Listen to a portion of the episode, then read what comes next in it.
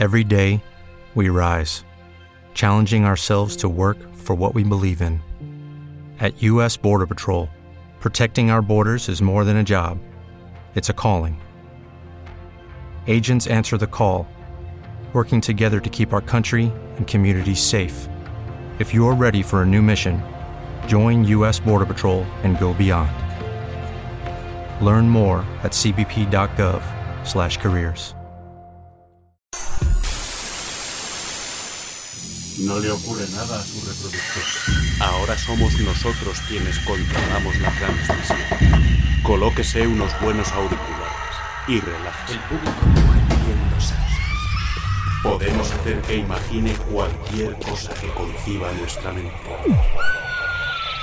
Durante el próximo relato controlaremos todo lo que todo lo que todo lo que...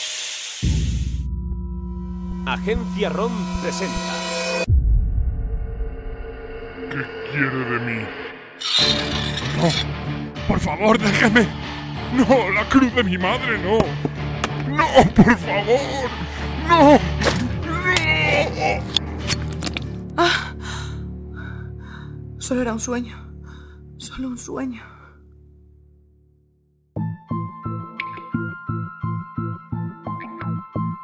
Argos.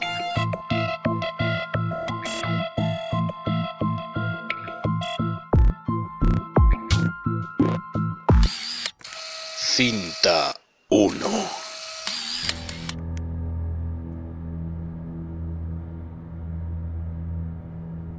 Maldita sea. No recuerdo haber tenido un sueño en toda mi vida del que me acordara al despertar. Mucho menos una pesadilla. Y desde que me hicieron detective hace dos semanas, ya he tenido tres pesadillas que no me puedo quitar de la cabeza.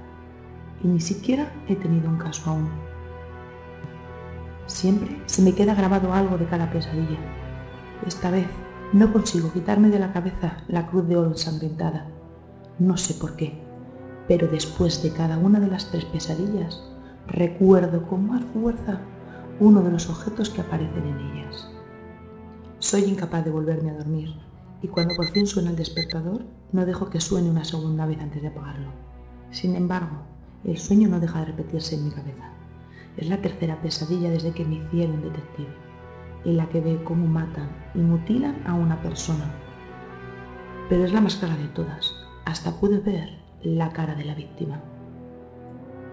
No obstante, no dejaré que esto me distraiga. Hoy conoceré a mi compañero y empezará realmente mi nueva vida. Hoy comienzan a cambiar las cosas. Me mentalizo mientras miro la cámara que graba mi habitación de que este va a ser un gran día. Y me levanto de la cama con esa idea. Me ducho y me visto, ya sin reparar en la cámara del baño. Quizá ya me he acostumbrado. Cojo las llaves, el móvil y el reloj. Y le doy un beso a la foto de mis padres, del día en el que me gradué como abogada. Qué distinto se veía mi futuro entonces. Sin desayunar, ya que lo único de comida que tengo son sobras que me traje no sé cuándo de mi andé. Salgo de mi diminuto apartamento y cronómetro, como cada día. El tiempo en el que soy capaz de evitar que alguna cámara me esté grabando. En el trayecto de seis pisos hasta la calle. Hoy han sido casi dos segundos. Argos nos vigila.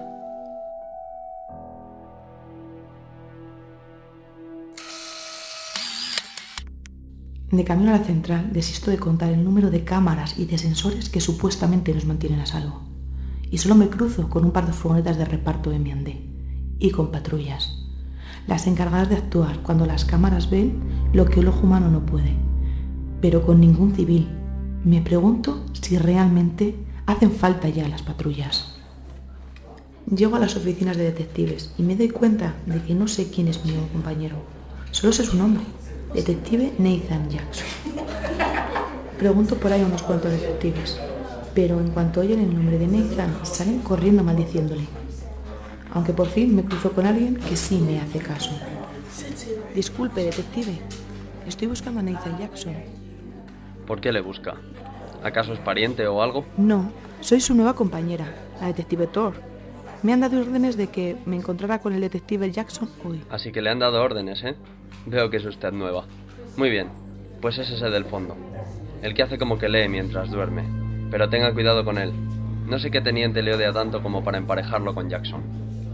Pero créame, si yo fuera usted, me pensaría mejor si de verdad quiero ser detective. Porque por muy bonito que lo pinte en su cabeza, no merece la pena si tiene que ser el compañero de ese psicópata. Esto... mm, Gracias, detective. Que tenga suerte y no me vuelva a llamar detective. Mientras me voy hacia la mesa de mi nuevo compañero, el hombre con el que he hablado me sigue con esa mirada que no sé bien si es de pena o de desprecio. Disculpe, detective Jackson. Disculpe, detective Jackson. Detective Jackson. Detective Jackson. Nathan. Disculpe, detective Jackson. ¿Cómo dice? Nathan. No me llames detective Jackson. Llámame Nathan. Lo siento. Y no te disculpes. Es un síntoma de debilidad. De acuerdo, detective Jackson. Joder, qué difícil va a ser esto. Aquel detective me ha dicho... No me digas que le has llamado detective. Qué pena haberme perdido la cara que ha puesto. ¿Por qué? No me digas que he llamado detective a un teniente. Tranquila, no es un teniente. Solo es el inútil del jefe de policía. ¡Ay, Dios mío! No, no, no, no. Menuda manera de empezar. Quizá no sea tan malo trabajar contigo. Si no te convierto en una buena detective, al menos podré divertirme haciendo que te ruborices como ahora. Sí, muy gracioso. Un momento. Aún no te he dicho quién era. ¿Cómo sabes que soy yo tu nueva compañera? Sencillo. Apareces en una oficina de detectives de una ciudad donde hace más de 10 años que no hay un caso que no se resuelva con las imágenes de las cámaras, con un cuaderno bajo el brazo que jamás ha sido abierto, lo que me hace pensar que lo has traído para apuntar en él, no porque tengas algo apuntado para enseñar. Vienes vestida con un traje pantalón, elegante pero cómodo y bastante caro, lo que significa que te preocupa la imagen, y a nadie le preocupa la imagen cuando va a denunciar un crimen. ¿Y si te digo que soy una abogada? Te diré que no me lo creo, ya que si fueras una abogada no traerías un cuaderno sino un portafolios. Tu traje sería con falda en vez de pantalón, para que la gente te mirara las piernas y no se viera venir alguno de tus trucos para pillarle. Y llevarías tacones altos por el mismo motivo, en lugar de zapatos cómodos. Además, tú ya sabes que hace mucho que ningún abogado pasa por aquí ya que fuiste abogada. ¿Cómo sabes eso? Tu reloj pone a mi querida abogada. Será un regalo que algún ser querido te hizo al graduarte.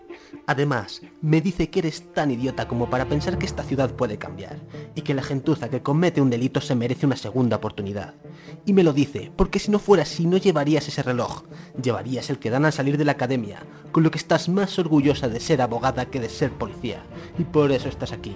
Los mandamases no querían verte dudar sobre un sospechoso, pensando que es inocente hasta que se demuestre lo contrario. Y por eso te han mandado al culo de la policía. Porque no sé si lo sabes, preciosa, pero los detectives ya no hacemos falta. Eso ha sido... Impresionante. ¿Verdad que sí, Carla? Iba a decir insultante, pero sí. Eh, ¿Y cómo sabes mi nombre? Viene en la ficha que estaba leyendo con todo lo demás. Vale, muy gracioso. Me has hecho creer que eras una especie de superdetective. De ahí lo has sacado todo. Nah, me quedé dormido después de leer tu nombre. Pero ¿cómo? Por cierto, por ahí viene tu amigo, el detective. Cuando me giro veo que quien se acerca es el jefe de policía, el que había confundido con un detective. Me sobresalto y hago una especie de saludo militar absurdo, del que me arrepiento en cuanto miro su expresión y dejo de hacerlo. Espero que todo esté en orden, detective Thorpe, y que el monstruo del detective Jackson Nathan. se porte bien con usted y haya enseñado todo esto. Bueno, acabamos de conocernos. Aún no nos ha dado tiempo a... No se preocupe, pero ya habrá tiempo. Ahora deben irse. Me han informado que se requiere un detective en el cruce de la 42 con la octava. Vayan inmediatamente. ¿Con el frío que hace? ¿Qué es esto? ¿Una especie de broma? No me puedo creer que le hable así a un superior. Entre lo de repasar mi vida con desprecio, solo con verme y esto, empiezo a entender por qué parece que todos le odian. No, detective Jackson. Nathan. Mm, no es una broma. Han pedido un detective. Y como tú eres el único que no está haciendo su trabajo, he pensado que ya era hora de que hicieras algo por el cuerpo que juraste defender. Lo que usted diga, detective. Se levanta y hace el mismo saludo militar que se me había escapado antes a mí, haciendo que la situación sea incómoda para todos en la conversación, mientras él se muere de la risa. Mucho cuidado, detective. Está muy cerca su examen de renovación y la gente está cansada de usted. Recuerde que ya no es importante para este departamento como lo era antes. Ya no es intocable. Y como no empiece a portarse como es debido, despídase de su trabajo. Se despide de mí, con un gesto que me vuelve a hacer dudar, si siente pena o desprecio por mí. Está bien.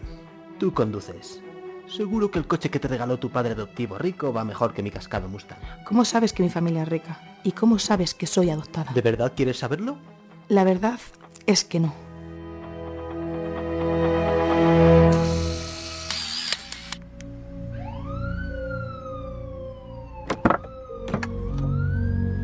Cuando llegamos delante del cadáver tengo una sensación rara, como un déjà vu, que me produce un escalofrío.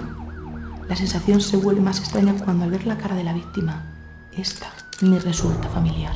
¿Qué demonios hacemos en mitad de la calle, Jimmy? Se me está congelando el culo. Debería estar en mi despacho haciendo como que termino los informes que tenía que entregar ayer. Somos detectives. No pintamos nada en una escena del crimen. Lo mismo pensé yo cuando me llamaron. Pero resulta que no sé si has visto que tenemos un cadáver. ¿Y? Eso explica por qué estás tú haciendo fotos a un tío en pelotas, recubierto de arriba abajo de tatuajes hechos con un cuchillo en mitad de la calle. ¿Pero por qué cojones estoy yo aquí? ¿Acaso tengo que atarle los cordones a algún patrulla? Que miren las cámaras, detengan al culpable y echen al inútil que se le escapó esta masacre. No hay imágenes. ¿Qué dices? Que no hay imágenes. Ninguna cámara grabó lo que sucedió.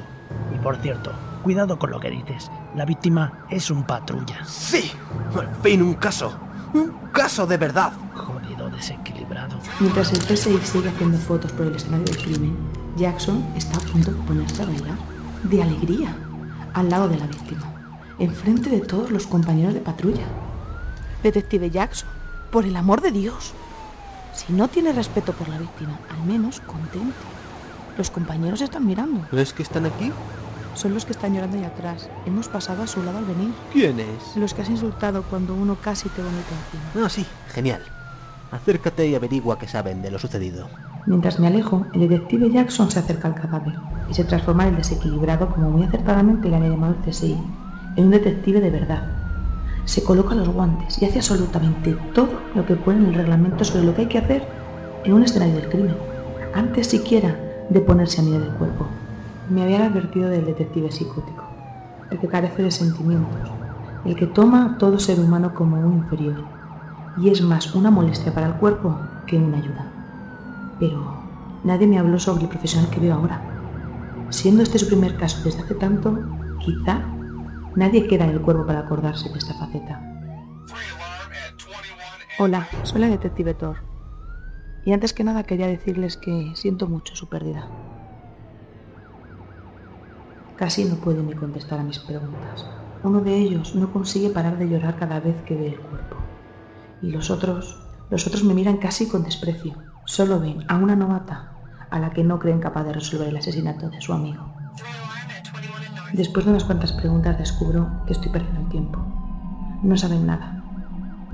Solo me dicen que se alejó un momento para fumar su cigarrillo en un punto ciego de las cámaras y no. Nada fuera de lo normal.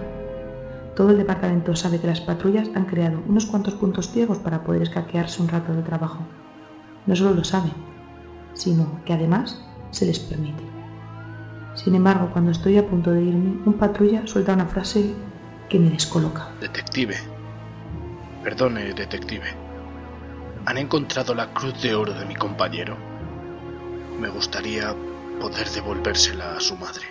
Eh, no, no lo sé, patrulla. Lo preguntaré. Me acerco al detective Jackson mientras no puedo quitarme las últimas palabras del patrulla de la cabeza. No es posible que se refiera a la misma cruz. Sin embargo, cuanto más me acerco al cadáver, más me parece que sí se refiere al mismo colgante. Estoy segura de que es el mismo colgante cuando, al volver a ver la cara de la víctima, me doy cuenta de por qué me resulta familiar. Si he visto antes a la víctima, es el hombre que vi morir en mi sueño.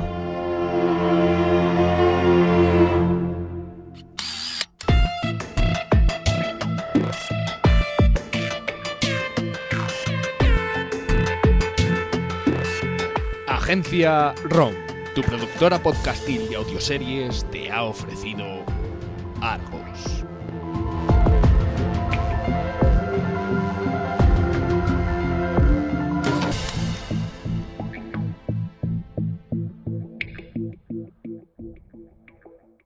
Síguenos en www.agenciarom.es.